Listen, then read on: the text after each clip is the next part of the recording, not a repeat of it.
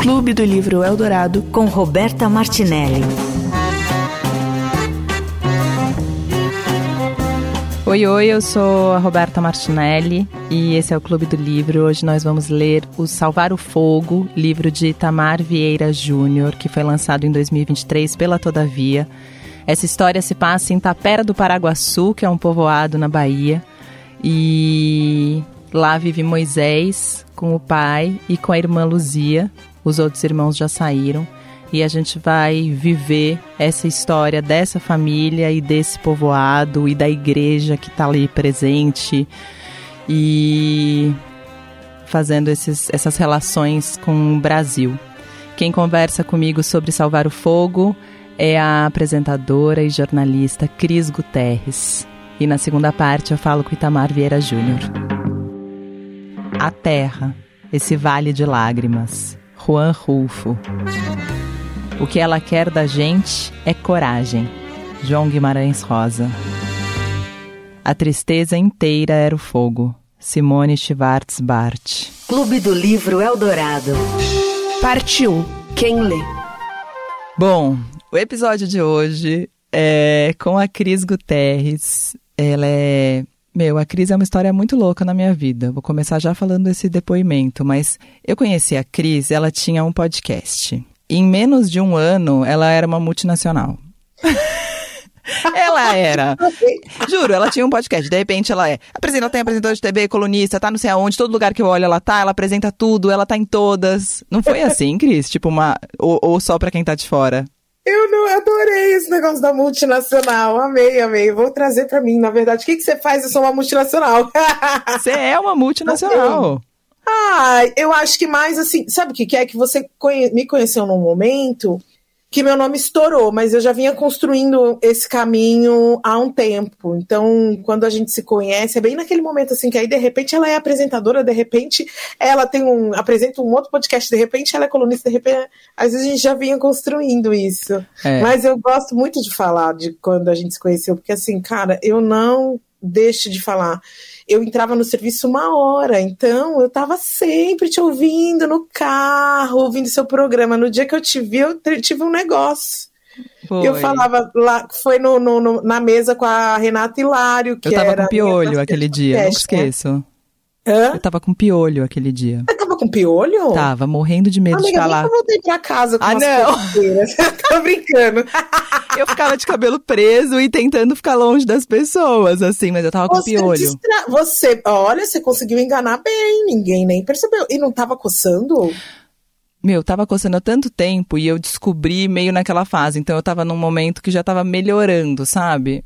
Ah, aí você já também já acostuma, né, com a coceira, Total. né? Ai, um inferno, piolho, gente. Não recomendo. Ô, Cris, a gente tá aqui para falar de Salvar o Fogo e Itamar Vieira Júnior, que é. Nem, nem sei dizer o que ele é hoje, né? Acho que talvez, Nossa. assim, ele tem revolucionado o, o, a literatura brasileira, né? Outro dia Total. até vi o Marcelo Rubens Paiva falando.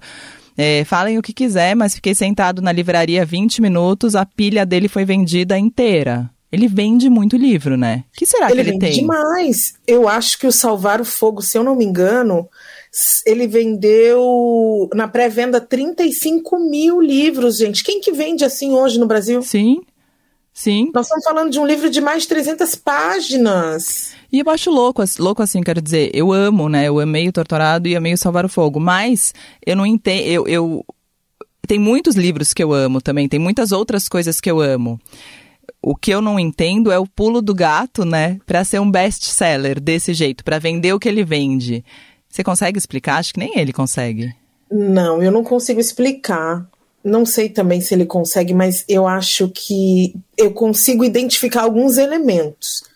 Essa coisa que ele tem de trazer a cultura brasileira, é, que é essa cultura que está às margens da, da própria literatura.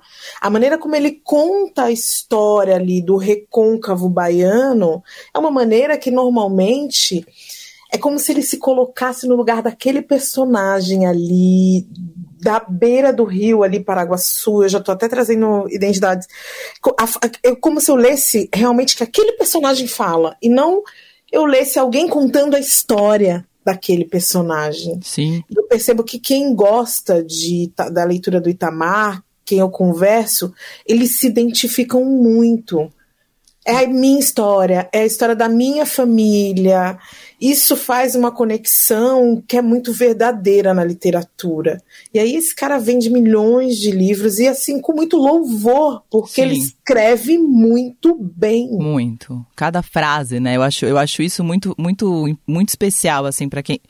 Eu, eu, sou uma pessoa que admira a leitura, mas eu não sei. Todo mundo fala que quem lê, quem lê muito escreve bem. Eu discordo, não acho que escreve bem.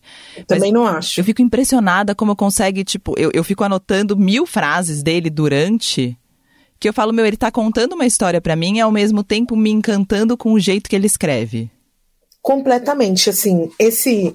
A gente já entrou na nossa conversa, né? Acho uhum. que a gente não vai ter nenhuma apresentação, a gente já tá indo de salvar o fogo. Logo que a gente abre o livro, tem ali um, um, conto inicial, parece um conto inicial, porque ele até mudou a letra, tem um itálico e tal. A escrita, a primeira frase, pode ler? Pode. Olha isso. A ira do corpo se torna mais violenta em noite de lua cheia. Olha essa conexão, a ira do corpo as frases que ele utiliza para descrever cenas simples de um dia a dia. Ele é de uma escrita muito rica, ele domina muito bem todas as artimanhas de pontuação, de conexões, que faz com que seja uma leitura de encantar os olhos.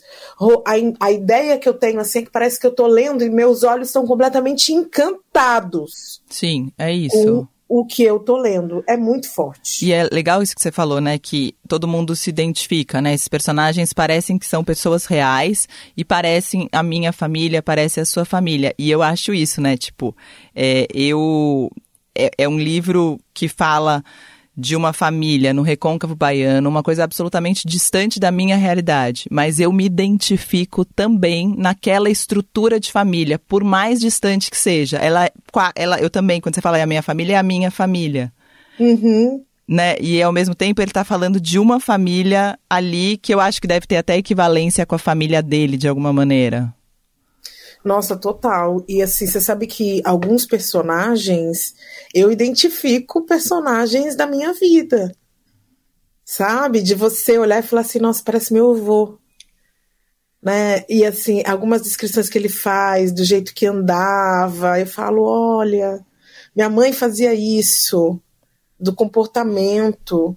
É uma coisa muito, muito impressionante. Acho que tudo isso junto e mais algumas qualidades nessa escrita desse escritor fazem com que ele seja esse esse escritor vencedor de um jabuti, vencedor de um oceanos e que vai receber aí um mais monte de coisa. Monte.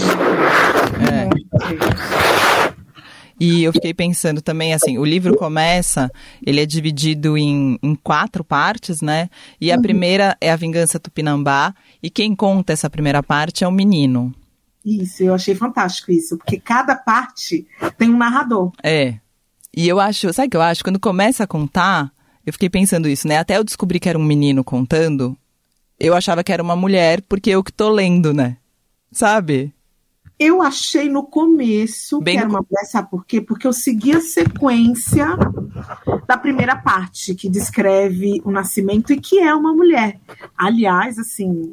Bom, eu tô tentando não dar spoiler, spoiler viu? Ah, é tão Você... difícil, a gente tá, né? No final, é, tudo bem. Então, eu tô aqui tentando. Eu tô aqui muito cheia de, de enigmas, tentando não dar spoilers, mas essa primeira parte que descreve um parto, que assim, foi o parto mais lindo que eu já vi ser descrito aqui, eu segui nessa sequência.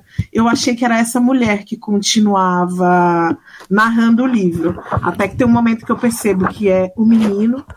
E uma das coisas que eu achei mais legais foi que a gente só descreve, só descobre o nome do menino na outra parte. Sim, a gente não descobre como ele chama, é verdade. Ele não entrega o nome do, do, do menino, só na outra parte. E uma outra coisa que ele tem aqui, que para mim é muito rico, eu acho que assim, o Itamar ele, ele, ele traz. Salvar o Fogo é um livro triste.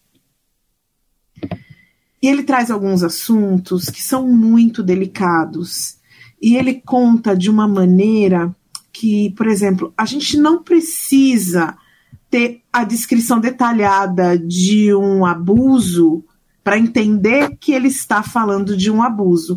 E ele vai falando em alguns momentos aos poucos. E aí você vai criando ali no seu imaginário, nossa, acho que ele está falando de um abuso. Eu fiquei pensando isso, Cris. Sabe que eu pensei uma hora? Eu escrevi até, enquanto eu estava lendo, eu escrevi porque eu fiquei com medo. De, eu, eu sempre. Engraçado, né? Eu na vida sou assim. É, eu sempre fico em dúvida se eu estou pensando julgando uma pessoa de uma forma errada ou se não. Mas eu escrevi aqui, ó, no comecinho, a segunda coisa que eu escrevi do livro. Eu penso no padre como sendo sexual em relação ao menino. Será minha cabeça? Eu fiquei com medo de estar tá julgando o padre, eu que não sou religiosa, mas fiquei com medo e depois quando isso se se realiza, eu pensei, eu juro que eu pensei, ufa, não sou só eu. Não sou só eu que penso isso, sabe? Era, era isso que ele estava me dizendo no primeiro momento que ele trouxe, eu entendi, quando ele fala que o padre é, deu o livro para ele. E quando ele, o padre faz ele abraçar o colega e não deixa eles se desvencilharem, e ele fica constrangido, porque eu acho que ali também talvez o padre tivesse ali é, se deliciando daquela cena, tal, né? Ele não ele não detalha bem, mas de repente até pode ter acontecido. O padre pode ter posto os meninos para se acariciarem de uma outra forma. Sim. Ele não detalha. Sim. É, e a mesma coisa ele faz porque o, o, próprio nascimento do menino, que é uma incógnita, né? Ali a história desse menino, porque a gente está aqui trazendo vários elementos. Acho que eu vou trazer um pouco a mais. É, é uma história de uma família que a mãe já faleceu e a mãe falece em um determinado momento, eles não querem, ele não quer contar do que, que a mãe falece, mas é, uma história tão difícil que a mãe acho que falece de tristeza, né, ao longo do caminho. São vários filhos, um pai alcoólatra e um menino, que é esse menino já mais novo, meio que assim, aquele... O temporão. o temporão, né, da família, que a história ali não fica bem contada, que ele quer sempre saber a história dele, não é contada, não é contada essa história dele e tem uma, para mim ficou uma sugestão de um estupro. Mas é uma sugestão. Uau. Em nenhum momento ele fala, né? Da, a, da Luzia? A Luzia. Ah, pra, ele. Como que você viu ali? Ele fala um pouco, eu acho. Eu acho também. Mas você acha que, que aquela. Eu, acho, eu entendi que ela tem uma relação sexual com esse cara, que é um cara mais velho, que nunca mais aparece e que ela não tem noção do que está acontecendo ali. É, mas eu acho também que acho que ali rola um, um estupro, sim. Eu acho que ela, ela, é, ela, ela, é, ela é guiada, ela vai, claro, mas quando ela chega lá, ela não sabe o que está acontecendo, de fato. Então eu leio isso como estupro. Sim. Eu até estava procurando aqui, eu marquei tanta coisa que eu não consigo. É, e eu acho, eu acho importante também, que eu acho que o Itamar está falando também numa visão maior, é do papel da Igreja Católica na escravidão e o quanto ela deu suporte, né? À colonização e à escravidão. Totalmente, né? E, é, e eu acho que uma outra coisa importante, Rô, é essa dualidade do bem e do mal. Tudo que é bem, tudo que é bom, considerado bom, é sagrado tudo que não é, é, é maligno, porque essa personagem aí, a Luzia, é essa mulher que é considerada pela comunidade uma mulher que é maligna, é do mal. Ela tem aí. O, o, a, a, literatura do Itamar é aquela coisa meio que uma realidade. Como é que eles chamam isso? Magística? Tem um nome, né? Agora não lembro, né? Fantástica. Né? É, como que é fantástica, né? Porque ele está ali contando uma história que aconteceria é, plenamente tanto no passado como nos dias de hoje. E aí, de repente, ele traz essa personagem que ela tem ali uma adoração pelo fogo e ela come o fogo, né? E, e aí ela é essa mulher que, por causa da igreja, ela é considerada uma mulher do mal. Sim, uma bruxa, né? Ela é da bruxaria, do feitiço. E é a igreja determinando, eh, fazendo o controle dos impostos, é a igreja determinando como é que as pessoas se comportam, de que maneira que as pessoas enxergam, quem é bom, quem é ruim, onde é o céu, onde que é o inferno. O papel da igreja ali é muito representativo, né? Nesse nesse, nesse controle dessa sociedade e a gente ainda tem uma figura dentro da igreja que é uma figura abusadora. Sim. Não, e é tão forte esse controle, né, que mesmo sem ser religiosa, eu fico pensando isso, mesmo sem ser religiosa, quando eu penso nisso, né, que o padre está sendo sexual em relação ao menino, eu me julgo por estar tá pensando isso dessa figura sagrada que nem eu muito considero sagrada, mas existe o julgamento do bem e do mal. Mal e a gente é? cresceu, né, como sociedade em cima disso, né? E é muito difícil por mais trabalho que seja feito, né, é muito louco como essas coisas têm que ser quebradas dia a dia em qualquer pessoa. Totalmente, né? E você teve um personagem que você gostou mais? Eu amo, eu amo a, a Maria Cabocla muito. Muito. Eu gosto muito quando ela chega, eu acho ela muito importante para a irmã. Eu acho bonita a relação de irmã e acho bonito como o Itamar coloca essas mulheres como sendo a grande força da, de tudo, né? São elas que vão brigar pela terra. São é. elas que estão lá brigando com um monte de cara e resolvendo as coisas, né? E eu, eu, eu gosto também da Maria Cabocla. Eu achei, eu acho bacana você trazer esse ponto, porque a Maria vem como essa mulher que é uma das irmãs, né? Então é irmã da Luzia, sofria violência doméstica, ela não consegue, ela fica privada de ver a família ao longo dos anos em que ela está casada, e essa é uma maneira muito bacana dele demonstrar alguns pontos importantes da violência doméstica, né? A, a mulher que sofre violência doméstica, ela é cesseada do convívio de amigos e de família. Ela só consegue ver a família quando o marido morre Aí ela chega atrasada para a morte do pai, porque o pai é, sofre um acidente que a gente sabe que é, não é um acidente, né? Tem um desejo de pessoas que ficarem com a terra deles. As duas, logo em seguida que o pai falece, vão ali se reconectar. Sim. E a mulher vai ser muito importante, né, para Luzia e aí é quando elas descobrem que a terra já está sendo atacada ali, um ou dois dias que o pai morre, já tem cerca, já tem gente plantando e tal. Mas do quanto ele traz isso para o mundo real, para a gente entender o quanto terra é autonomia para qualquer ser humano. Num Brasil onde a gente tem as inúmeras desigualdades, onde a gente está é, aí um, um país fundado numa ideia de construção de latifúndios que só beneficia uma ou outra pessoa e não uma comunidade, o quanto aquela terra é extremamente fundamental para o desenvolvimento daquela família e para o papel dessas mulheres, né, nessa, nessa narrativa. Eu lembro muito da Sueli Carneiro no podcast do Mano Brown falando sobre as pessoas quando começaram a criticar as cotas, né?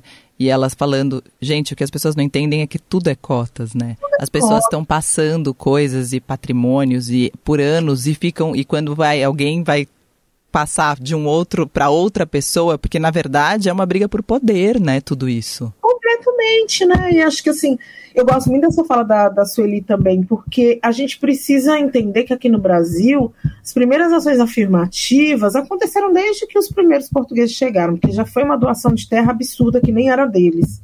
Mas quando a gente tem, por exemplo, o fim do período da escravidão, que essa história do Itamar poderia estar se passando ali em 1888, uhum. como está se passando agora em 2023, né? É, quando os europeus chegam aqui no Brasil, eles recebem terras, isso é ação afirmativa.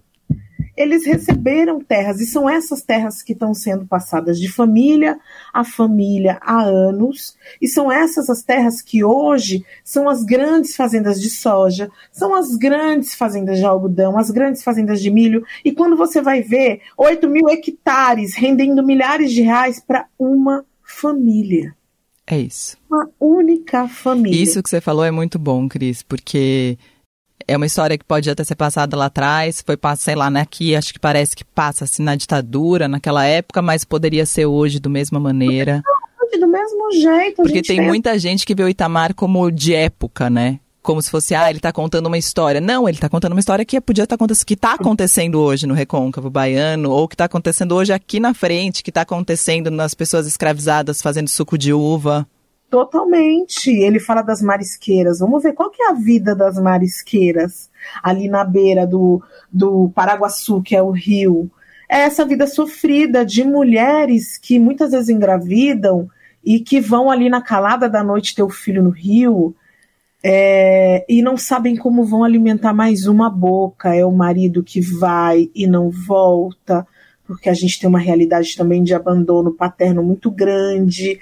O álcool como um personagem. Quando ele fala do pai, eu enxergo o pai é um alcoólatra e eu enxergo o álcool ali como mais um personagem. Sim. Né? Super é um personagem que destrói ainda mais a família e que talvez seja o responsável até pela morte da mãe. Porque essa mulher vai morrer de depressão, de tristeza, numa família cheia de filhos com um marido viciado em álcool, que não quer saber de trabalhar, porque é, alcoolismo é uma doença, então ele tá doente, né? Ele só quer saber de, de beber, né? Para longe de querer taxá-lo como um sem vergonha. Tem muitos erros, mas eu acho que tem uma questão importante da gente enxergar álcool como uma doença crônica também. Sim. E eu vejo o álcool também como um personagem que vai dilacerando famílias ano a ano. E a gente está em 2023 e a gente está assistindo é, muitas e muitas famílias sendo dilaceradas aí pelo álcool. Sim, sim. É, é isso. É Agora, deixa eu te perguntar uma coisa. Hum. Bom, conversa de jornalista é foda, né, Roberto? Total, que inverte tudo. Fala, para minha entrevista. Você, é você amou Salvar o Fogo? Eu amei Salvar o Fogo. Eu acho que eu gosto mais de Salvar o Fogo de, do que de Torturado, no final das contas. Para mim, eu, eu, gosto muito do Torturado, mas o, ele tem um impacto inicial de me encontrar com Itamar Vieira Júnior pela primeira vez. Mas depois de desenvolvido e de lido os dois, eu acho que eu acho que, sei lá, se isso é meio polêmico, mas eu gosto mais de Salvar o Fogo. Salvar e você? Eu gosto, eu gosto dos dois. Não sei, eu acho que os dois, os dois são muito bons. Eu achei Salvar o Fogo em alguns momentos um pouquinho cansativo. Mas eu também não sei se é o momento que eu tô. Sabe, esse momento de uma agenda muito louca. É difícil isso em literatura, isso influi muito. É, você já tá acelerada quando você pega um livro que de repente dá uma cansada. E assim, a gente é jornalista, eu não sei como você faz isso, porque você lê milhares de livros ao mesmo tempo, assim como eu. A gente não tá ali só lendo Salvar o Fogo, tá lendo aquele da pesquisa, tá lendo aquele do entrevistado, a gente lê vários. Então, às vezes, eu percebo que algumas leituras, quando elas ficam um pouco mais vagarosas, porque é isso, o Itamar ele tem o tempo dele, né? São 300 Sim. páginas, então às vezes ele fica mais lento, não é? É, para mim rolou um momento de, de uma importância de, de baixar e ele e foi bom baixar, foi bom, ele me, ele conseguiu fazer isso comigo. É raro, né? Quando você tá muito acelerado é muito difícil, mas eu ele conseguiu, ele conseguiu me, me fazer entrar na história. É, como as palavras, a gente tá falando de leitura, né? Mas como ler, ler e escrever abre mundos para todo mundo, né? E é também uma ferramenta de manipulação não ter educação para todos, né? Ah, completamente. E aí é nessas, nesses pequenos. É, é, parece que são umas pinceladas que ele dá, né? Que ele vai colocando ali no lugar certo. Ele fala de Brasil sem estar, tá, tipo, olha, gente, eu tô falando disso. Mas ele tá falando disso tudo sem, sem, sem, né? Eu acho que sem sem, didá sem ser didático, sem ser, ele está contando uma história. Essa história são tantas histórias de um Brasil que é o nosso Brasil que a gente vive e fica tentando mudar, mas tem tanta coisa para resolver. Uhum. É exatamente isso, né? Eu te perguntei até da sua personagem, eu não falei, né? Meu personagem, que é? eu acho que é Luzia. Ah, eu queria uma simpatia com ela. Ela é mesmo, porque ela é muito é louco isso, né? Como essa personagem que é sofrida, mas que é lutadora, né? Como a gente admira essa mulher, porque essa mulher é um pouco de cada mulher, claro que cada uma dentro das suas dificuldades, né? A Luzia tem muito mais dificuldades, mas ela é o exemplo de luta pra gente, né?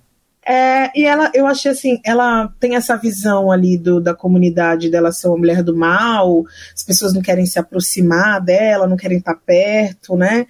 Mas ela parece, é como que, quase que ela encontrou ali naquele trabalho ali no, no, no, no convento, é convento, agora me perdi, é, convento. É. Ali no convento, é, de lavar os lençóis, assim, uma proteção. Aí ela se torna essa mulher, assim, muito católica, que reza e tanto que na hora que o menino, né, que é o Moisés, faz a revelação para ela do que, do que acontece ali no convento. Ela não acredita inicialmente, ela acha que ele está criando coisas da cabeça dele. E depois ela. Mas é esse trabalho que mostra que é ela que sustenta a casa. Sim.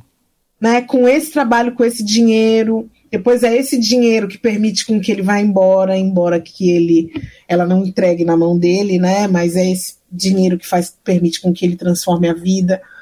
E a maneira como ela descobre todas as violências que ela vai vivendo ali, aquilo fez com que eu criasse por ela uma simpatia muito grande, assim, muito significativa também, né? Ela tem uma corcunda.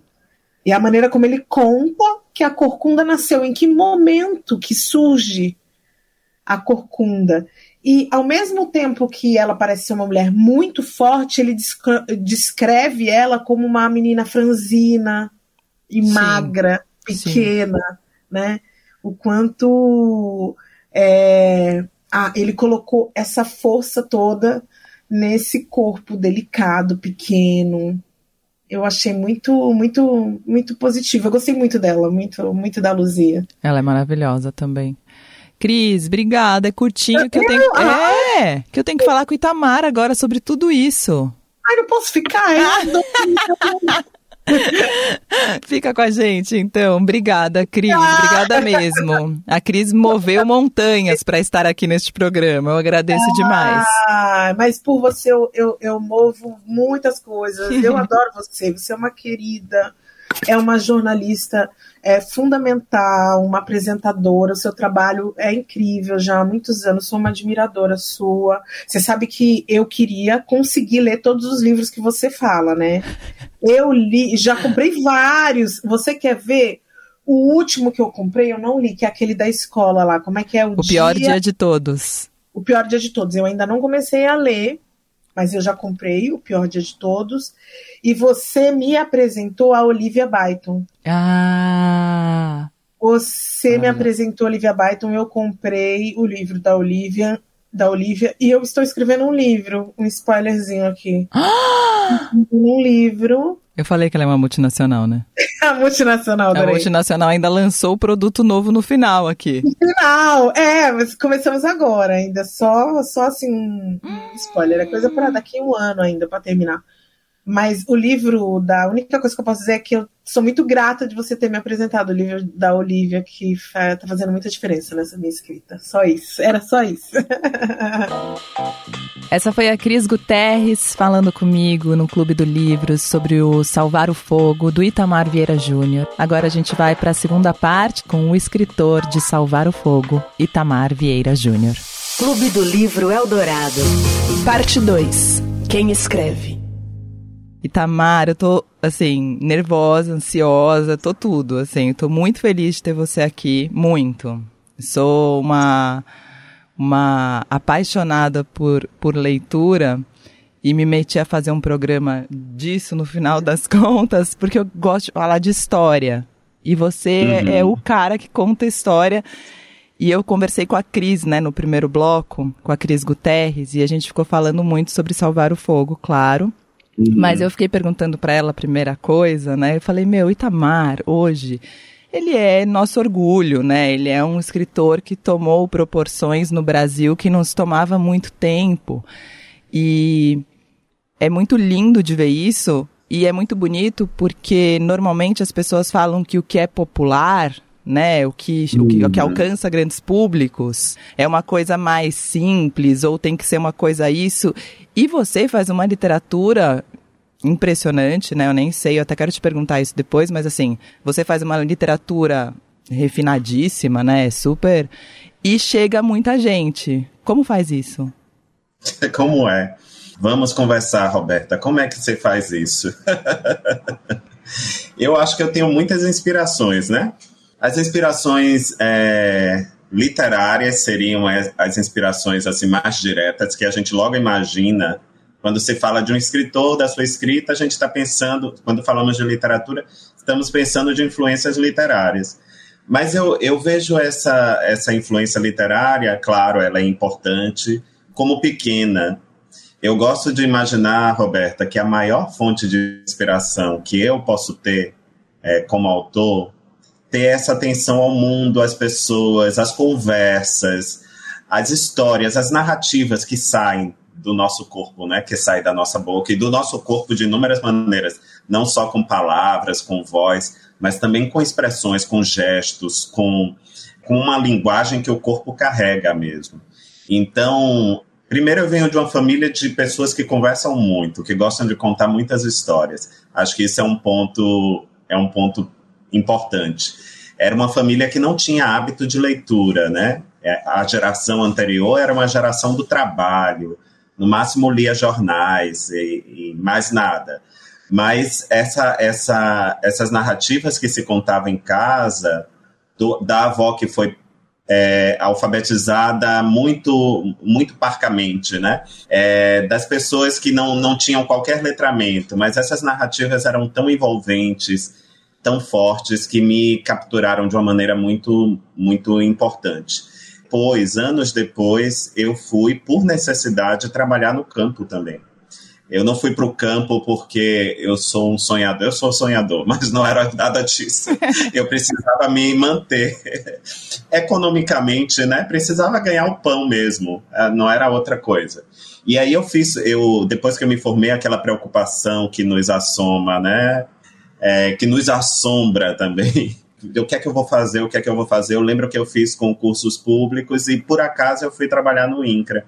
Mas é um trabalho é, muito envolvente, para mim, pelo menos. Não é todo mundo que trabalha lá que tem esse. que desenvolveu isso, né? Essa relação com, com os camponeses e camponesas. Mas quando eu ia para campo, eu estava vendo minha família, eu estava vendo as pessoas que, que me antecederam, né?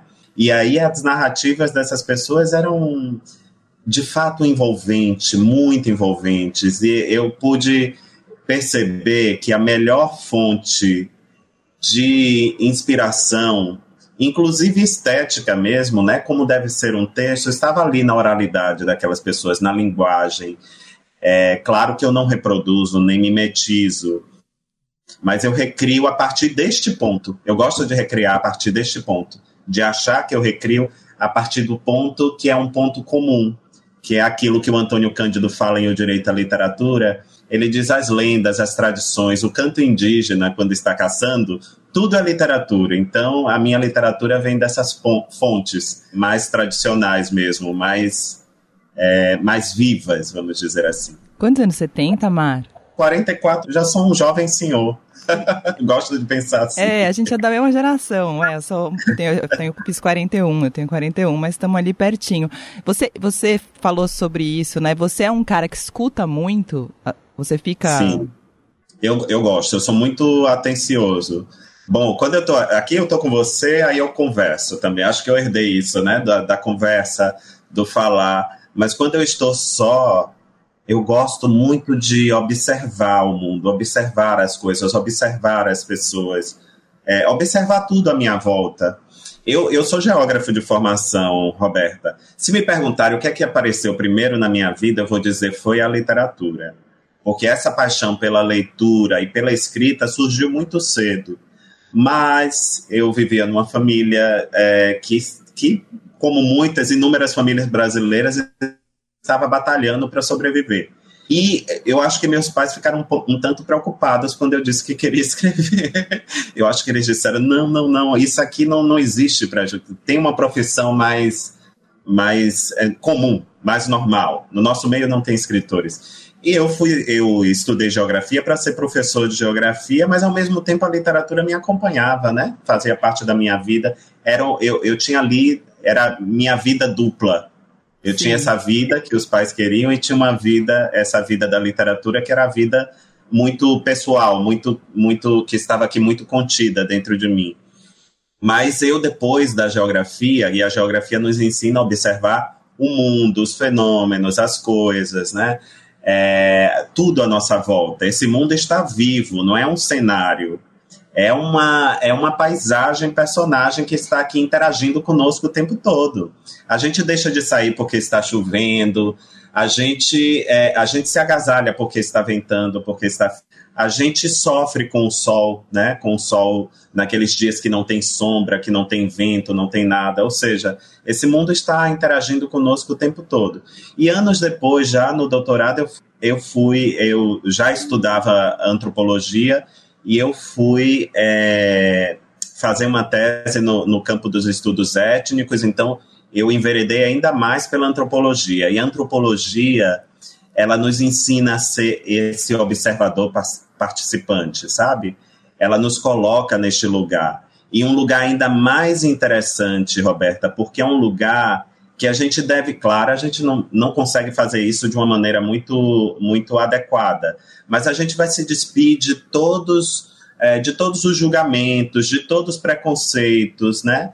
de tudo aquilo que, é, que pode interferir na minha relação com aquelas pessoas. Eu vou entender suas vidas, seus mundos, é, suas trajetórias a partir de suas perspectivas e não das, das minhas. E aí isso é muito, isso foi muito interessante, porque eu acho que isso se replica na literatura também. Muito. Ela carrega um pouco disso. Eu, eu costumo dizer, eu já falei algumas vezes, no, no campo eu fazia um trabalho etnográfico ficava imerso naquelas pessoas para depois escrever relatórios, escrever, né, depois escrever tese. Na literatura, as personagens estão no mundo, mas estão aqui também, porque depois elas migram para este lugar, né? E aqui na cabeça.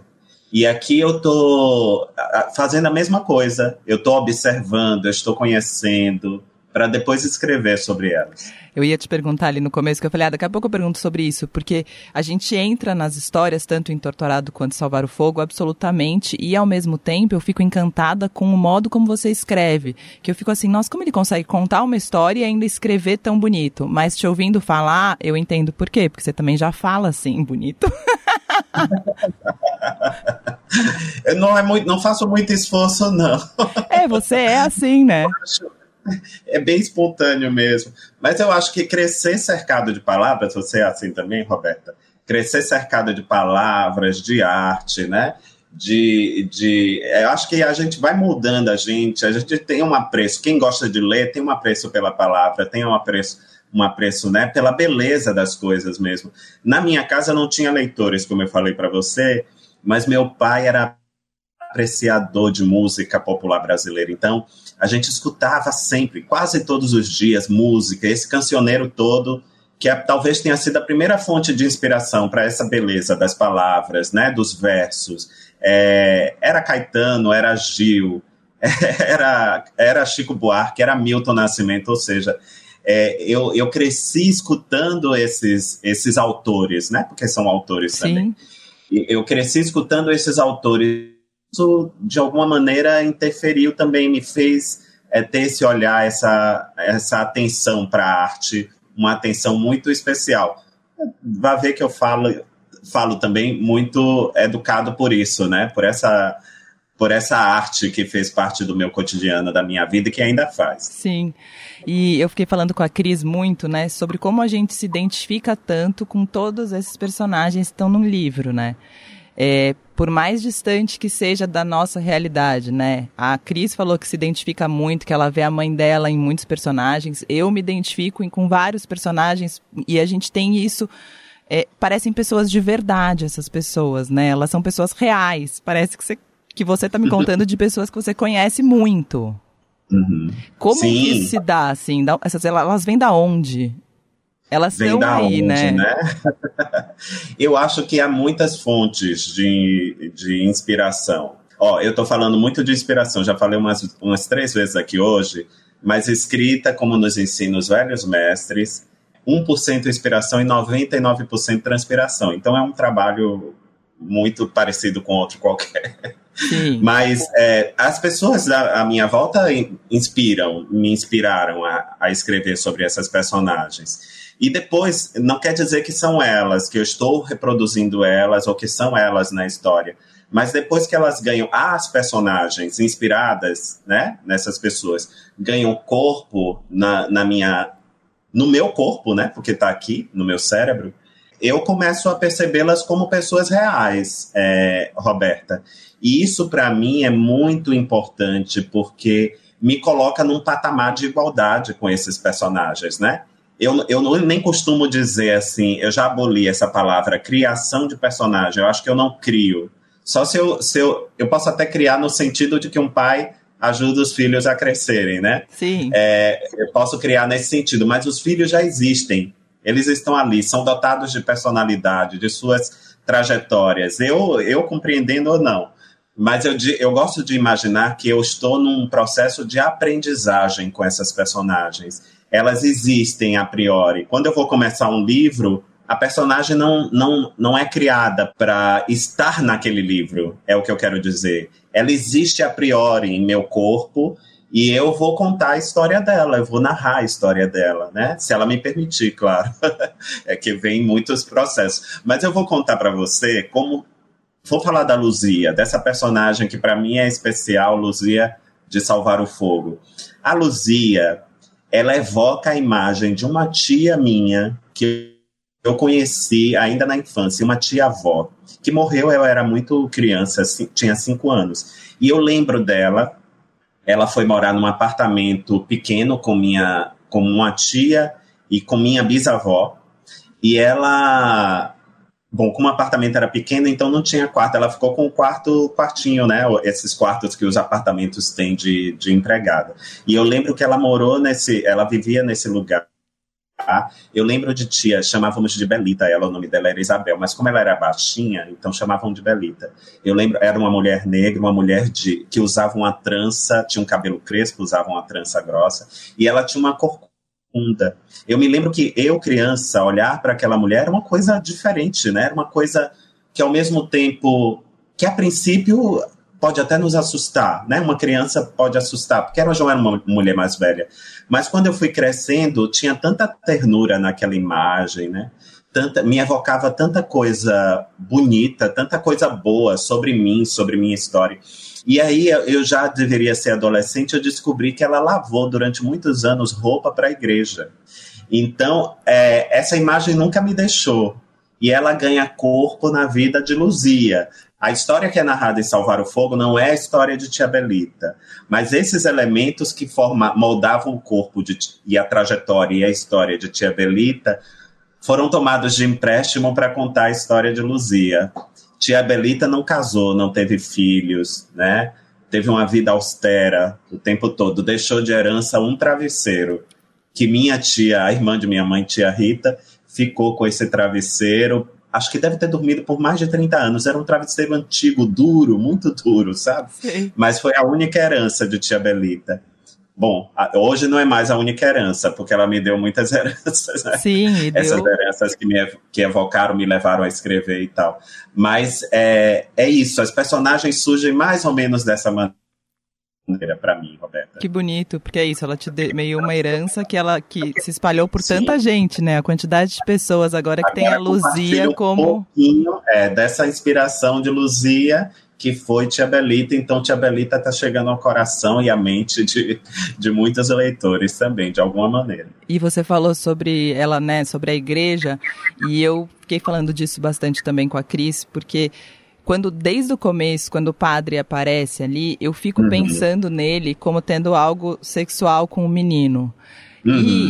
E não, eu não sou uma pessoa religiosa, não tenho nenhum, nenhuma fé, mas assim, é, eu me culpo por pensar isso e fico pensando, por sim. favor, Itamar, que isso seja, que isso se concretize para que não seja minha imaginação, quase isso, sabe? Sim, sim. E aí, porque você vai dando uns pequenos indícios ali, né? Sim. Esse programa contém spoilers, gente. Sim, mas não tem, não tem. A gente faz, dá um spoiler comedido, é só isso. na medida para o ouvinte ter vontade de ler. É. Vamos fazer assim. É. Mas é, é, eu fui criado, você disse que não, não, não tem religião, eu fui criado numa família religiosa, uma família que parte era católica, parte era evangélica, nesse contexto da Bahia, né? Onde eu morava numa casa, tinha um terreiro de candomblé atrás, ou seja, as coisas eram eram muito, muito intensas nesse sentido para mim. Hoje eu já não, não professo nenhuma fé, não, não me considero religioso. Né? Até de alguma maneira ou de outra, eu tento me conectar com, com o sagrado, mas sem nomear né? e, e nada. Mas a, a história de Moisés é uma história, é uma história que evoca um pouco a história do país. o corpo do Moisés, esse corpo mestiço, né? De um jovem mestiço que ali tem heranças afro-indígenas, brancas, é, é o corpo desse país. E a história desse país é uma história de violência, é uma história de abuso, né? É, é um longo estupro.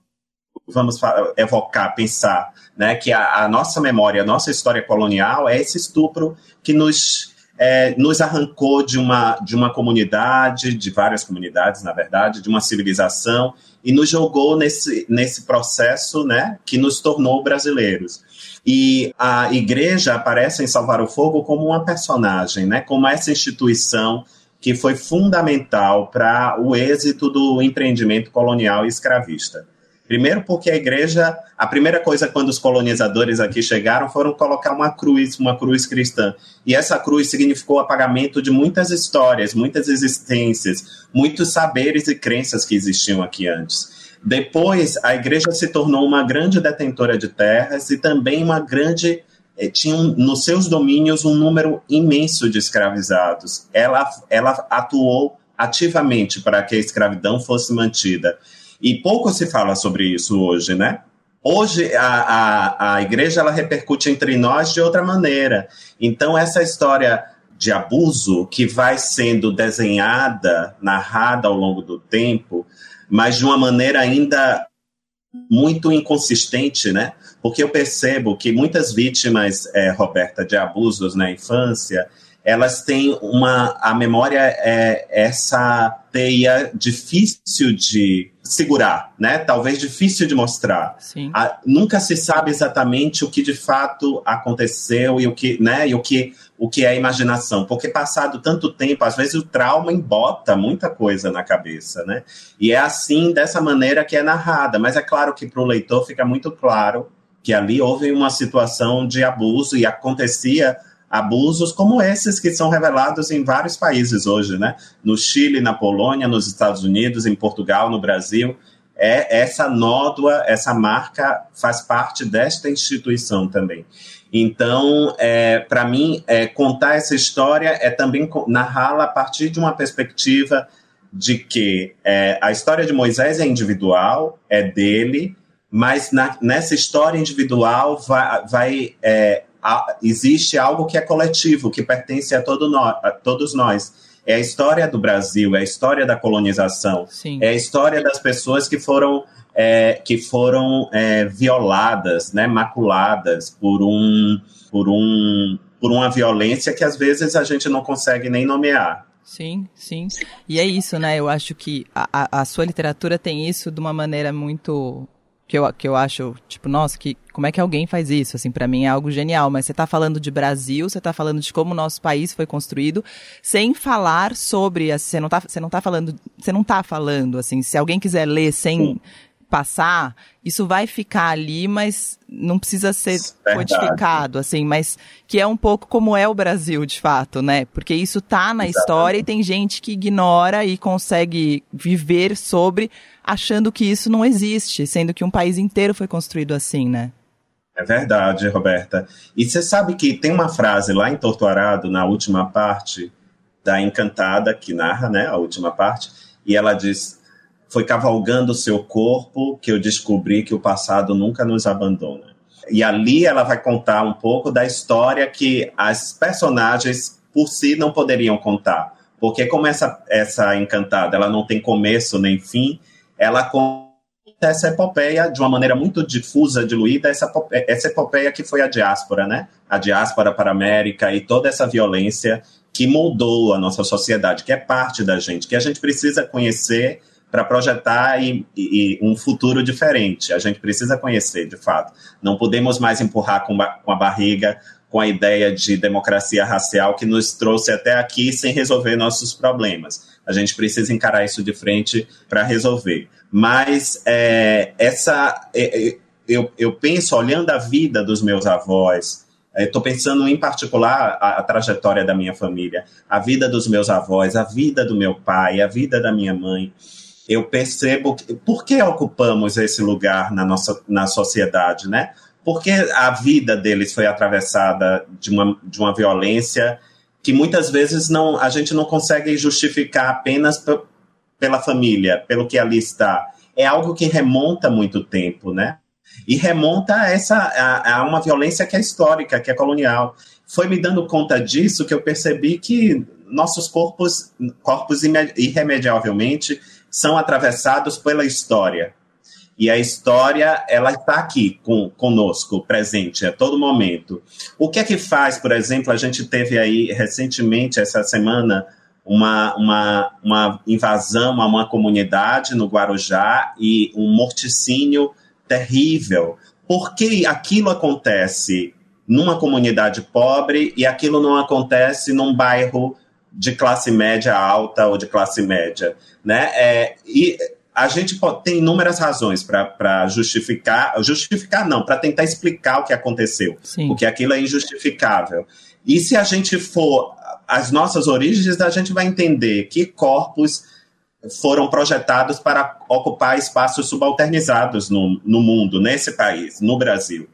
E, de fato, a gente vai chegar à colonização, a gente vai chegar à escravidão, a gente vai chegar a um Estado eugenista que quis embranquecer essa população no começo, no fim do século XIX, no começo do século XX. A gente vai chegar a todos os, a, a todos os obstáculos que nos trouxeram, né, que não permitiram que a gente avançasse, conhecesse a própria história para projetar um país diferente. Ou seja, é, é, inevitável que a vida, pelo menos neste ciclo de histórias que eu estou escrevendo, não quer dizer que eu vou escrever sempre sobre isso, que essas histórias, essas narrativas, essas personagens não estejam profundamente ligadas ao passado, né? mesmo vivendo nos nossos dias. Nos dias de hoje. Sim, é isso. Eu lembrei muito de uma coisa que eu contei, porque eu falei pro Criolo quando ele veio lançar o disco, né? Que eu falei, Criolo, outro dia eu tava ouvindo a Sueli Carneiro com o Mano Brown, e, e, e ouvindo ela falando sobre tudo o que tinha acontecido, eu entendi, né? E eu, na verdade, eu saquei, né? Eu falei, nossa, a chegada da minha família no Brasil é uma tentativa Sim. de embranquecimento do povo, né? A minha Sim. família. Sim, é muito... e uma parte da minha também, é, viu? E é muito perto, né, também. gente? O que, que a gente faz para mudar essa história? É. Ele, e engraçado, eram analfabetos, chegaram aqui sem nada, né? Nunca puderam voltar para o país de origem, mas era um projeto e não sabiam que estavam participando disso e também, né? Dessa história trágica, né? Que era uma tentativa de embranquecer. Estava lá nos documentos oficiais, os eugenistas diziam que o Brasil seria um país branco em 100 anos. É, isso era um projeto de país, né? Muito diferente do que aconteceu nos Estados Unidos, que era um, um apartheid se estabeleceu. Aqui a violência foi diferente, mas não menos traumática também, né? Foi muito traumática mesmo. Sim. Todo bloco eu estou terminando com uma música. E normalmente eu pego uma música que toca no livro. Só que aqui não toca nenhuma música. E aí eu falei, eu vou perguntar para o Itamar uma música que ele acha que eu poderia encerrar esse programa. Eu, te, eu tinha uma playlist, Roberta. É? Enquanto eu escrevia, não, eu não escuto enquanto eu escrevo, mas antes de escrever, geralmente eu ia para uma música para me reconectar com aquele lugar, com aquela região. Com... E aí eu vou escolher, se eu não me engano, é uma é, é uma composição do Rock Ferreira, mas você vai encontrar na voz da Maria Bethânia, que se chama Kirimure. Espero que os ouvintes gostem. É uma interpretação belíssima da, da Maria Bethânia. Demais.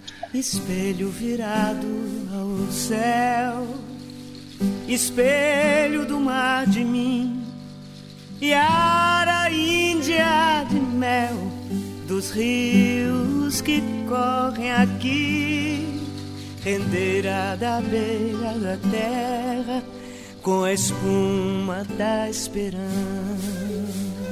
Bom, Maria Bethânia, Kirimure, Itamar, obrigada. Fiquei muito feliz de você estar aqui, de você participar. Eu imagino a loucura que esteja sendo, né? Outro dia eu vi alguém, acho que era o Marcelo Rubens Paiva, que ele fez um tweet falando: gente, sentei na livraria cinco minutos, vendeu a pilha inteira do Itamar. Nunca tinha visto isso acontecer. ah, eu, eu tenho, tenho vivido intensamente mesmo. Estou precisando me recolher porque a, o chamado para escrever é, também exige um pouco de recolhimento. Mas foi um prazer, Roberta, conversar com você. É sempre muito bom conversar é, com você, né? A partir é, das leituras que são feitas, a gente falar sobre história, sobre personagens, sobre o Brasil, né? Que bom que a gente se encontrou e que a gente pôde conversar aqui. Tô feliz demais, obrigada. Obrigado também, querido. Esse foi o Clube do Livro Eldorado, a edição de hoje. Nós mergulhamos em salvar o fogo e foi especial demais. Obrigada pela companhia e até a próxima. Você ouviu Clube do Livro Eldorado com Roberta Martinelli.